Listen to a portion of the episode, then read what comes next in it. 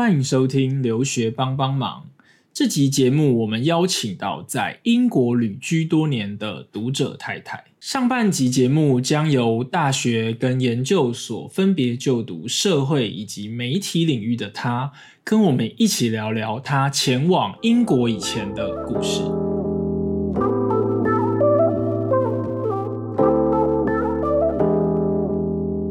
Hello，我是 Bill。恭祝正在收听本集节目的朋友们新年快乐，虎年行大运。今天的节目为大家邀请到的来宾是读者太太。那我们在第一个问题一样，请她跟大家分享一下，她当时从高中进入到大学的时候是如何去选择自己未来即将要就读的科系。相信可以为上个月刚考完学测，目前正在决定自己未来方向的这些朋友们，给他们一些方向。呃，其实我那个年代就是高中是还有分组，我不晓得现在还有没有。但我们那时候，你高二就要决定你要念文组还是理组嘛，还有那个第三类组就是学医的这样。然后那时候我就非常非常明确知道我一定是要选文组。然后那时候我其实就知道，因为我我的数学就是我很不喜欢数学，我我的数学没有特别不好，可是我不喜欢数字。我那时候觉得数字是没有感情的。一些符号，那个时候我小时候，所以我就跟我妈说，反正无论如何，我妈自己是会计哦，我就跟她说，反正无论如何，我是不可能会念商学院的，那就剩下的选择就不多嘛，就只剩下什么文学院、法学院这样子。高中时候读了一个，好像叫做那时候叫做世界文化史。我不知道现在还有没有。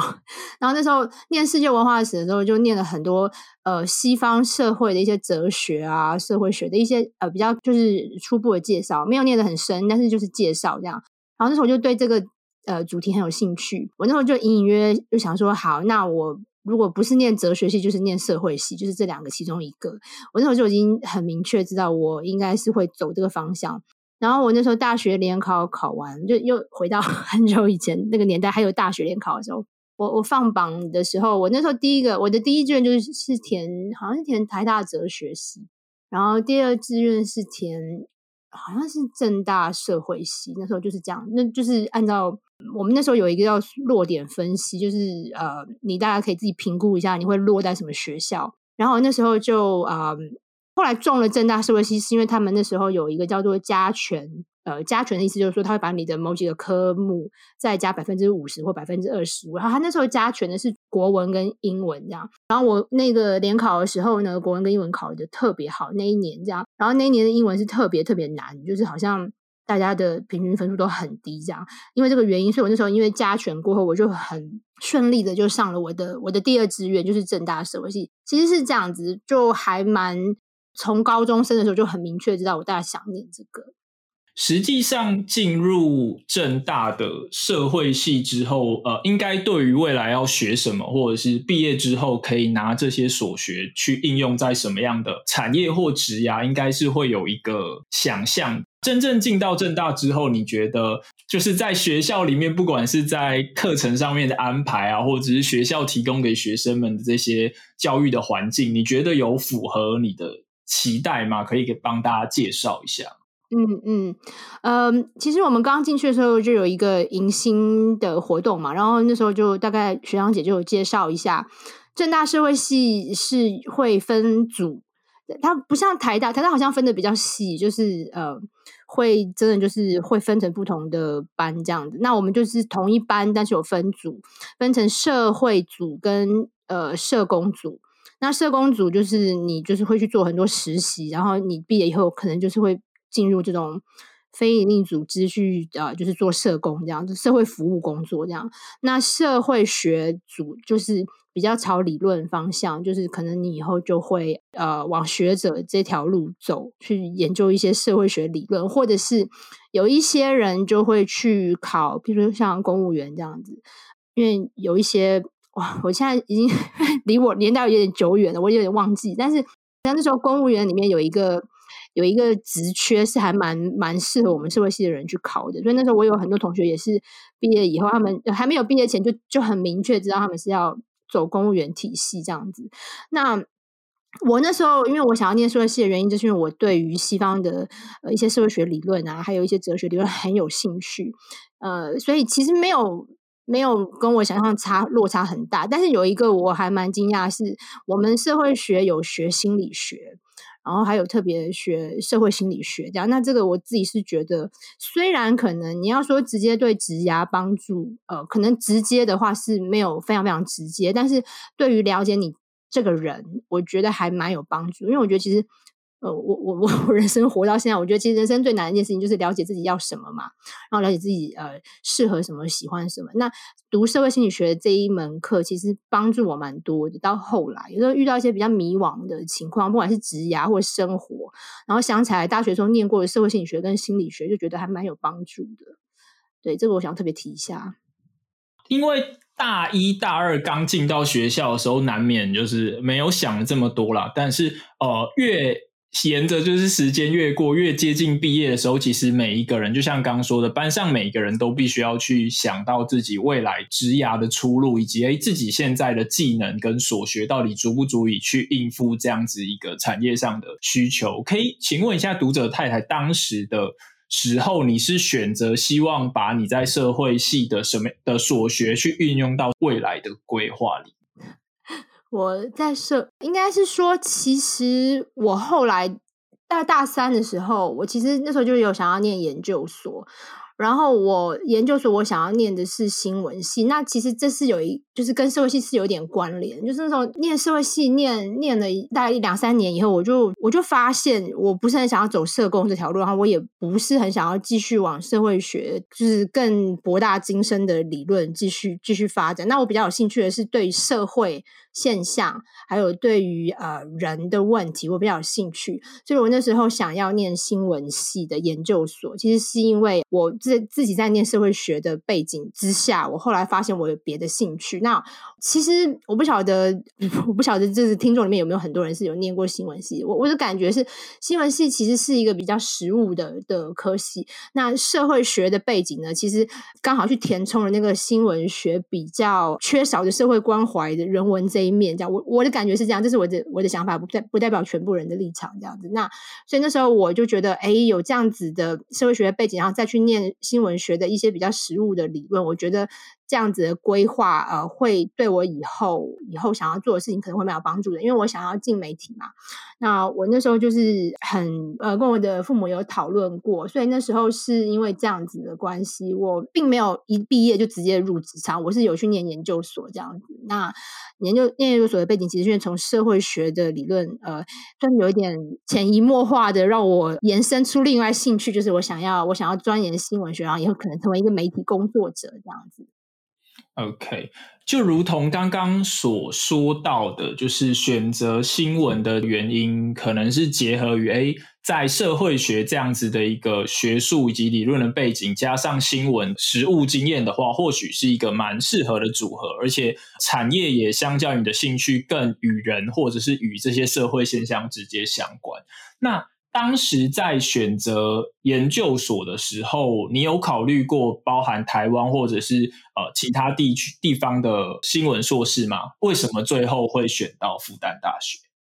我大三的时候，那时候很多人开始准备研究所，然后我我跟我父母讨论的时候，我我那时候那是二零零哎不，那是二一九九一九九九。二零零零年的时候，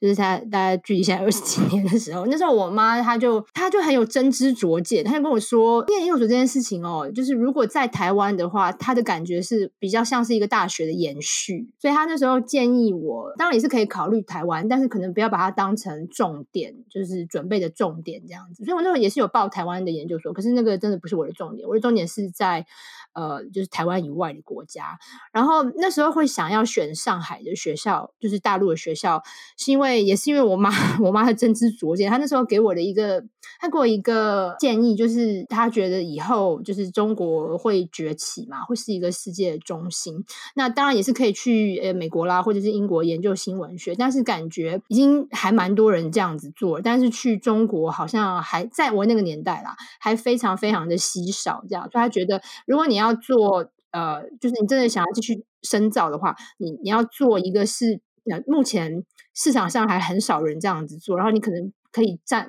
就是卡到位的一个科系，就是对你将来以后工作也有帮助。就是我妈妈的建议，就是那时候对我影响还蛮大的。就是我思考一下，我也觉得哎对，然后再加上我去研究了一下复旦大学，它其实是一个就是百年的呃很有名的学校嘛，然后它的新闻系也是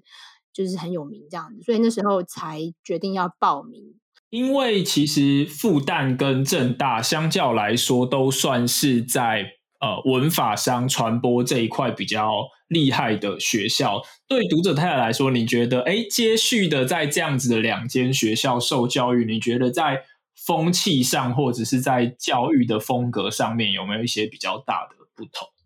复旦大学虽然我很向往他们的悠久的历史啊，然后学风什么的，然后世界的排名也是很前面这样，可是其实我自己有心理准备，它可能就是呃在自由度这方面，可能跟台湾比的话，可能会是有点不一样，有点落差。我是自己是知道的。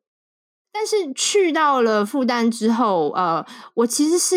当时是有被我的同学们震惊到。就校园本身，因为我复呃面试的时候就已经看过了。那真的见到同学的时候，我才发现呢，他们每一个人都是来自中国各省的精英这样子。因为我我那个年代啊，现在我不太知道是不是有改变。我那个年代是呃当地的学校，其实就是只有当地人可以考这样。那如果你是外省的人要去考的话，你大概。就是那一个省，就是很出类拔萃的，就是前几名这样子。所以我后来发现，我的新闻系的同学们来自，如果他们不是上海人的话，他们是来来自其他省市，他们都是很优秀的，就是可以说是那个省的状元这样子。所以大家当然就是你可以想象嘛，他们都是学霸这样子，然后很认真。应该是说，虽然当年学校有特别把我们这些台湾学生特别的集中在一起，就是没有跟那些大陆的同学。住就是宿舍的话，我们是分开来的。然后管理上，我们也是跟他们分开来。我们是有一个叫做港澳台办公室这样，所以其实我我们没有非常直接的跟他们 mingle 在一起这样。可是上课的时候，我有感觉出来，都是那种那个学霸的气氛是非常非常浓的，就是大家都很厉害，这样很优秀。然后还有一个我也印象很深刻的是，嗯。呃，他们呢，大概在因为研究所，大陆研究所是三年这样子。那他们在研二的时候，其实什么中央电视台啦，什么呃，他们最大的报纸，什么解放日报什么的，其实都已经差不多把那个班上名单里的人都签签完了，就是都已经呃，他们不用担心工作了，基本上。都已经研二才而研二嘛，就是已经有工作这样子。那我们我们港澳台学生是比较敏感啊，因为我们我们不是党员嘛，所以其实不太不太可能会加入他们那个党的媒体这样子。但是就是在学习风气上，我是有感觉出来，那群学生就非常非常认真，跟我在正大认识的同学不太一样。就是我我讲几个比较有名的我在正大的同学好了，就是那个。苏打绿的鼓手小威是我同学，这样子。然后那个李忠就是小野的儿子，是我的学长，这样子。就是他们这些，就是呃，我的感觉是正大的学生呢是比较活泼的，复旦学生就是我的同学们是很认真的。然后他们感觉能进到复旦，其实是对于他们未来的职涯就是一个。等于说半只脚不是半脚，另一只脚已经踏入了很成功的大门了。就是其实可以直接讲是这样子，没有错。这样就是风气是有一点不一样啦。那这个可能也跟文化啦、国情啊不同有关，这是我的观察。当时在这三年的过程当中，有没有？几门印象比较深刻的课程，或者是老师带给你们的价值观，或者是经验，对于你在后续的一些职涯有起到帮助，或者是让你发生一些价值观上面的改变。有，其实我们一进去没有多久就要选自己的导师嘛，然后那时候我选的导师呢是一个专门做纪录片的一个导师，那他叫吕新宇，他还蛮有名的，就是。他在台湾也蛮有名的。那时候，呃，如果你有在研究钻研 纪录片这一块的话，应该很多人都听过他的名字。而且他也算是中国的学者里比较早就有到海外，包括甚至连台湾，他都常常来交流这样子。所以我记得那时候那一届他的研究生里面六个人，有三个都是台湾人。就是我们其实我们班上就是只有，其实我们班只有然后五个台湾人，然后有三个都是他的学生，就是。就表示他的那个风范真的让人非常向往。他就是跟其他的大陆的老师不太一样，他是你明显的感觉出来他是有留洋过的，就是比较开放这样。然后我记得那时候，因为他是教纪录片，然后他教呃新闻学里面一些就是跟摄影比较有关的的地方，然后呃还有一些就是透过纪录片去揭露一些新闻，尤其像大陆的话，就是这个东西比较敏感嘛，在那个年代，就是很多时候就是还是会有禁那个叫什么禁禁片，就是就是在中国国内不可以不可以放的片子这样。那他是专门是。有一点走在这个边缘的感觉，那时候我就觉得他很酷，这样，就那时候我我选他为为我的导师。然后我记得那时候我们第一次的导师课是在一个那个我想要讲 pop，可是 不是 pop，是在中国有那种像那种咖啡厅吧，应该就就是像咖啡厅，但是他那个咖啡厅里面会有一个很大的荧幕，然后可以放电影这样。然后那时候我们就在那边上我们的第一次导师课，这样就是看了一部纪录片这样，然后。那时候就觉得很震撼啊，因为我在，因为我第一次念研究所嘛，然后也是第一次呃念传播相关的研究所，然后会觉得很很有趣这样。然后那一次啊上完课之后，我就更觉得说我真的是选对人了，选了一个就是我想要跟这个老师求学这样，因为他的风格是我很喜欢的。那在他的课里面，因为其实有一点久，年代有点久远了，但是我记得他给我感觉就是一个很认真在做研究的学者。但是在那个年代，我觉得很很难得的是，他不会是一个就是每天就是这样坐在办公桌前，然后很认真工作人。你可以看到他私下放松的一面，譬如说有一次他叫我们去他家开会，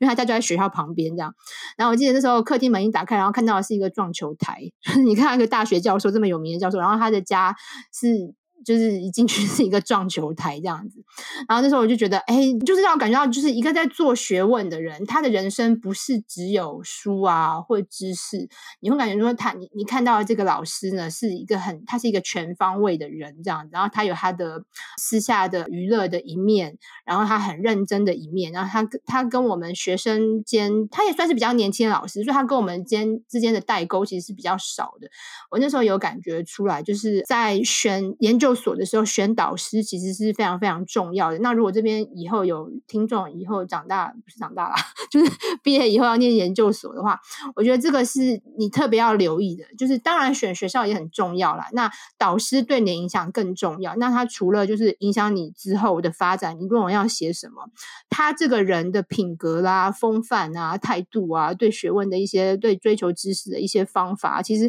都会影响到你之后在求学路上的一。个对你有一个示范的作用，可以请你跟大家分享一下，你当时在中国去求职，就是实习的这个早实习的这个部分，主要经历过什么样子的一番挑战，以及你进入到这间时尚杂志集团里面的一个实习的经验分享。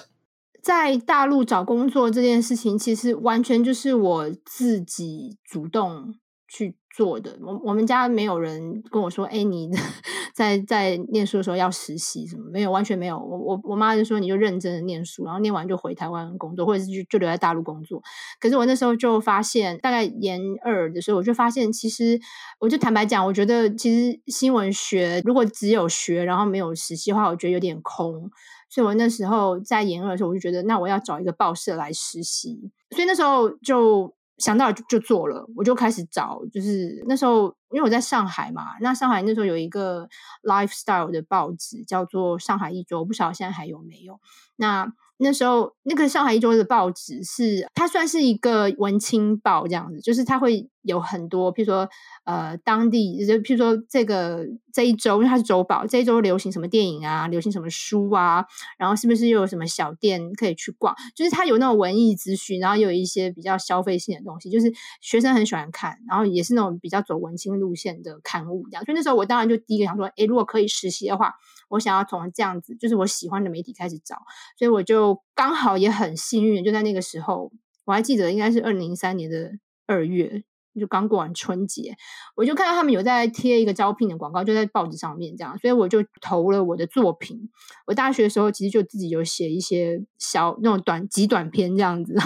但是那时候我觉得就是出生之犊，其实你也没有想很多，然后你也没有考虑到你的作品的品质，但你就想说，反正这是我之前写过的东西，就寄去看看这样子。然后那时候我投去之后，马上就真的就有那个他们的主编就回我的信，然后就叫我去面试，然后。然后他们那个主编在我那个年代，他是一个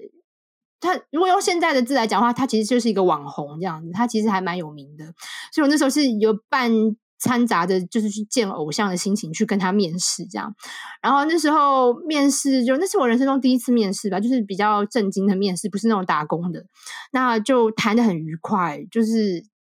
呃，我记得我应该是全报社第一个台湾人这样子。那他们都在讲上海话，就只有我一个人 是台湾人。但是那那个主编可能觉得，哎，有一个台湾人来也好啊，因为有一些心血，这样就不是都是上海人的观点。所以那时候就就同意让我开始实习，然后负责的好像是。应该是时尚板块，就是 lifestyle 的板块里面有一个叫，就是偏比较偏时尚的，就就让我做。那我当然上面有，就是还是有一比较资深的主管带着我做，就基本上就是我们每周会开选题嘛，然后呃，主管就会派那个一些题目让我去做，这样，然后我就跟摄影就是去采访。其实那时候就是这样，我觉得很顺利啦。那当然就是呃很顺利，我我我觉得大家应该是呃。我常常跟大家说，你在做一件事情的时候，其实你不要想太多，因为如果你想太多的话，你可能就不会去做。那年轻人的本钱就是你其实不要想太多，你去做。那就算你失败，其实你损失的也很少，因为其实你就是 你就是年轻嘛，你本来就没有什么就是好损失的这样。所以我觉得，嗯。在找实习这件事情呢，我我给大家建议就是不要不要想太多，然后呃，不管是你有什么作品，就是不管是你写的文章啦，或者是你曾经做了一个网页啦，你设了一个部落格什么都可以，随便，只要是呃你的作品，我都建议大家就是很大胆的去去试试看这样子。我那时候就是因为这样子，然后就找了找到了上海的第一份实习的工作，嗯。然后这个工作我大概做了一年多之后，因为我就我就研三了嘛，那就是准备要毕业这样子。那呃，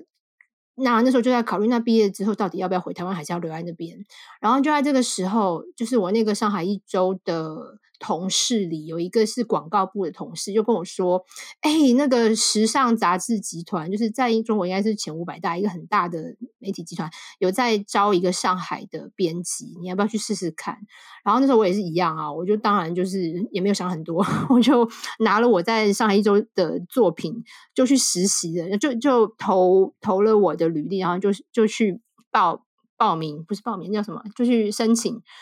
然后那时候一样，就是面试我的人，如果用今天的字来讲，他就是一个超级网红，他是一个就是在时尚界地位非常非常高的一个男男神这样。然后我就是给他面试这样。然后那时候其实我也没有想很多，就是也就是觉得说反正就试试看。然后也非常非常幸运，就是他一面试我，马上就就录用了。他甚至还他甚至都忘记我其实还没有毕业。我是即将毕业这样，所以我算是在那个集团，就是很少数那的台湾。那时候好像可能北京有一两个台湾人这样，那上海是完全没有台湾人，我是第一个这样。而且我还没有毕业，就是他们大部分只会招应届毕业生，但是我算是一个破格这样，就还在念书的时候就已经开始工作这样。嗯，那所以其实如果你真的要说有什么技巧，我觉得就是一个很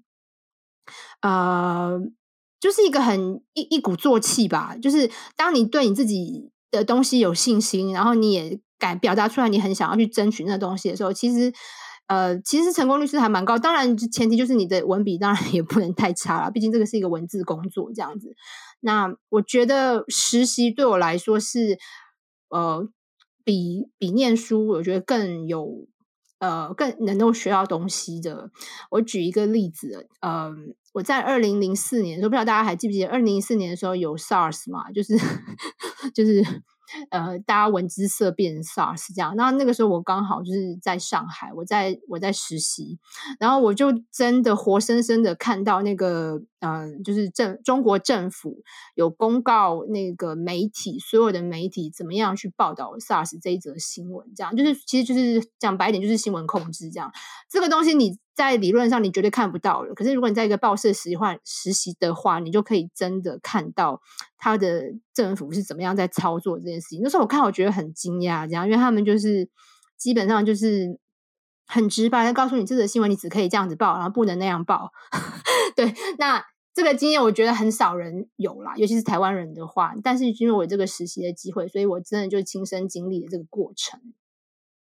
毕竟就是读者太太经过了这两份实习之后，之后还是继续投入新闻媒体的行业，所以想必是在这个工作的期间，你有找到一些自己可以学习以及可以付出的部分。可以请你跟大家分享一下，你当时在接触这两份你在学生时期最一开始的实习的时候，你主要在公司会做的一些事情是什么，以及为什么会让你毕业之后还是想要在这一个产业继续深耕？呃，我不晓得在听这个节目的人有多少人对我有了解。这样，其实我是在今年的时候，我出了我第一本书嘛，就是正式的成为作家。但其实我很小的时候，我其实从来从来没有想过我会当作家。那我只知道一件事情很明确，我很小就知道，我想要做的事情是有创意的，就是我可以自己呃让我的想法成真的事情。这是我很小，大概七岁的时候我就知道。我想要做的呃工作，隐隐约约就知道我是要做类似这样子的工作。那新闻工作完全就是实现了这个目标、这个理想。因为其实你刚刚说我在实习时候的那个工作内容是什么嘛？其实真的就是非常的灵活。每每一周或每一个月，我们会有开选题会的时候。那选题会就是每一个编辑。可以报他自己想要做的题目，有可能是，譬如说有一些编辑可能跟一些公关品牌公关比较熟啦，他可能就会说，那这个品牌最近有什么什么活动。然后可能跟什么议题刚好什么社会议题可以结合，所以我想要做一个什么样的专题。那也有可能是你自己个人的观察，可能是譬如说我举例，譬如说现在那个 vegan 的风气不是很盛嘛，就是大家都在讨论就是吃素这件事情。那可能有一些编辑里面可能本身就是吃素，他就想要做一个呃那个 vegan 的专题。就是我这是我自己举例这样，就是可以是你自己的生活，或者是可以自己观察，或者是你在工作业务中。发现的一些有趣，你觉得读者会有兴趣知道的事情，只要主编觉得可以说真的，我们我觉得媒体的产业最好最大的优点就是大家都是想要追求新知嘛，所以其实只要你的提案是是新鲜的、是有趣的，其实主编不太可能会反对你。那这是第一个，我觉得这是做媒体最好玩的地方，就是你可以把你自己。想要做的事情，imagination 付诸实践，然后变成一个成品这样子。第二个是你有你的 idea 之后呢，第二个是它可以训练你的组织能力，因为你要开始去采访了，你不可能就自己写嘛，你一定要去组织，譬如说要怎么样去去找访问对象，你要去挖掘这些题材，你要去哪里找受访者，然后你要怎么样去组织你的摄影师，然后跟他说要怎么拍这个专题的照片。你要开始找 reference，你要让你的摄影师有准备，这个这些都是你哦，这不是摄影师的工作，是你的工作。做一个编辑，是你要去规划这样。所以，他对于我后来为什么会做行销，我觉得跟这个记者的经验有一点关联。这样其实都是相通的，就是你的提案，你怎么样把它变成一个成品，这是你作为一个编辑要一手包办的。那我觉得很有趣。那在媒体的工作里呢，我其实总共做了大概五年这样子，就从二零零三到二零零八，我一直都是在媒体这样。那这个训练到我后来准备要转行当公关，然后当行销，其实我觉得是有很大的帮助。就是大家不要觉得好像就只是媒体啊，就是跑新闻这样子。其实它其实是一个训练你，不管是文字能力或统筹能力，然后一些视觉甚至视觉设计的能力都有包含在里面，因为到时候。那个你的 feature 出来之后，你其实是要跟编辑呃美术编辑沟通你的版型。那这个部分其实对后来就是我在做 marketing 的时候，其实也是很有帮助。那从刚刚读者太太的分享里面，其实很强烈的可以感受到，就是哎，你很注重自己到底喜欢在一份工作中得到什么，或者是在成长的历程当中，你会去注意到自己更喜欢什么事情。其实也就反映到现在 Y 世代或 Z 世代，其实很倡导说自己在出社会之后要继续做自己，或者是要把自己的兴趣跟工作结合这件事情。因为如果没有达成这这件事情对他们来说，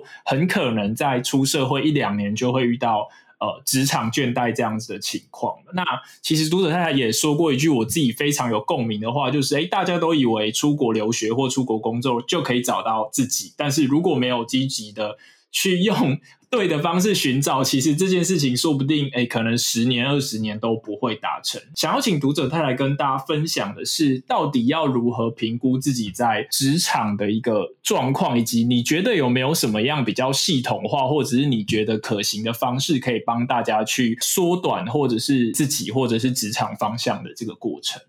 嗯，就回到我之前说的，我很小的时候，除了知道我想要做是有创意性的东西，我也知道我将来的工作一定不能是一个无聊的工作。我从很小的时候就知道，因为我总是。就看我妈妈工作这样，我妈是职业妇女，我就在想说，哇，天哪，那个工作随便一做就是二三十年。如果是一个我很不喜欢的，然后是我觉得很痛苦的，我怎么可能去做二三十年？这是非常非常痛苦的。所以我从很久前就知道，我不管做什么，我一定要第一个优先条件就是它一定要是有趣的，我喜欢的。我那时候没有考虑到钱呢，真的，其实可能年轻人都比较不会想到这一块吧，就不会想要说呃钱呃薪水是不是？够这样，其实我的考虑是，呃，有没有就是有没有去，然后我自己有没有热情。我后来也发现，其实说真的，呃，物质来说，大家都很想要赚很多钱嘛。但是其实你你去想一下，就是很多钱，但是没有兴趣，然后每天还要继续去做这个工作，跟呃足够的钱，但是很你很有热忱的，让你去选，你要去选哪一个？我的感觉是，大部分人是会选第二个，因为真的就是像我讲的，因为工作是要让你维持要二三十年这样子，这个东西，这个生活品质，这个心理状态、心理健康，其实不是钱买得到的。我真的是这样觉得。那所以就回到刚刚你的问题，那要怎么样可以找到自己喜欢的？那呃，每个人的个性不一样嘛。那我是在比较小的时候，我就很明确知道我喜欢是创造性的东西，所以可能对我来说，这个没有非常难。我就知道我要我喜欢创造这样子。如果没有这么明，就性向没有那么明显的话，兴趣没有那么明显的话，我觉得多看多听。现在其实这个网络时代很方便，大家可以上网，不管是看文章啦，或者是听。Podcast 就是很多很多管道，你都可以接触到很多你可能不是很熟悉，但是你有兴趣想要理解、想要了解的很多管道，很多都可以提供这些资讯。这样，我就建议大家可以到处去看，到处去听。然后像这种成功人士的传记啊、书籍啊，我觉得可以常常没事可以翻一下这样子。因为年轻的时候其实你什么都有，但是你没有，你最没有就是经验嘛。那怎么样去获得这些经验呢？就去听别人的经验。这是一个最快的捷径，你不用自己去走那一招，你就听别人的经验，你就知道大概是怎么样这样子。所以我才说，如果你呃出国当然 是很好，因为出国会给你很多文化震撼啦，让你理解到很多以前你不知道的事情。可是如果你自己心里其实没有那个动机去去找到你喜欢什么，找到你的热情是什么的话，其实不是说一出国他就会自己出现的。其实是你同时还要去找。同同时还要去想这件事情，不管是你在做任何事情，就是看一个演唱会啦，然后去国外去参加一个什么什么 party 啦。如果你同时都是想说，哎，那我参加了这个活动之后，我我有什么带给我什么启发？我是不是在这个活动里认识了谁？那他做的事情带给我什么启发？如果你可以常常问这些问题，常常有维持一个好奇心的话，我觉得这是让你找到自己。比较快的方法就是维持好奇心，常常问自己，然后不要忘记，就是我是要采取主动的，因为如果我自己不去找到我自己喜欢的东西，它其实是不会自己出来的。OK，刚刚读者太太的回答，我觉得可以很好的延伸到。我们的下一个问题就是，像读者在你自己面临到职场倦怠这件事情的时候，你也蛮勇于去帮自己找到调整的方法。就像，哎，你读完了新闻硕士，待过了顶尖的媒体集团，然后在媒体业任职的这五年期间，哎，你很快的就可以去放下自己过去的一些。累积，然后决定去申请 Gap Year 的这个国际交换青年的计划。可以请你跟大家分享你在 Laughable 的这一年的期间，你到底学到了什么？为什么会让你在结束之后，你勇敢的去选择说，哎，我今天要去转换我就是工作了这五年，加上念书三年所学新闻的产业？好，其实，在还没有去英国之前，我是从来没有。在就是非中文世界生活过的，所以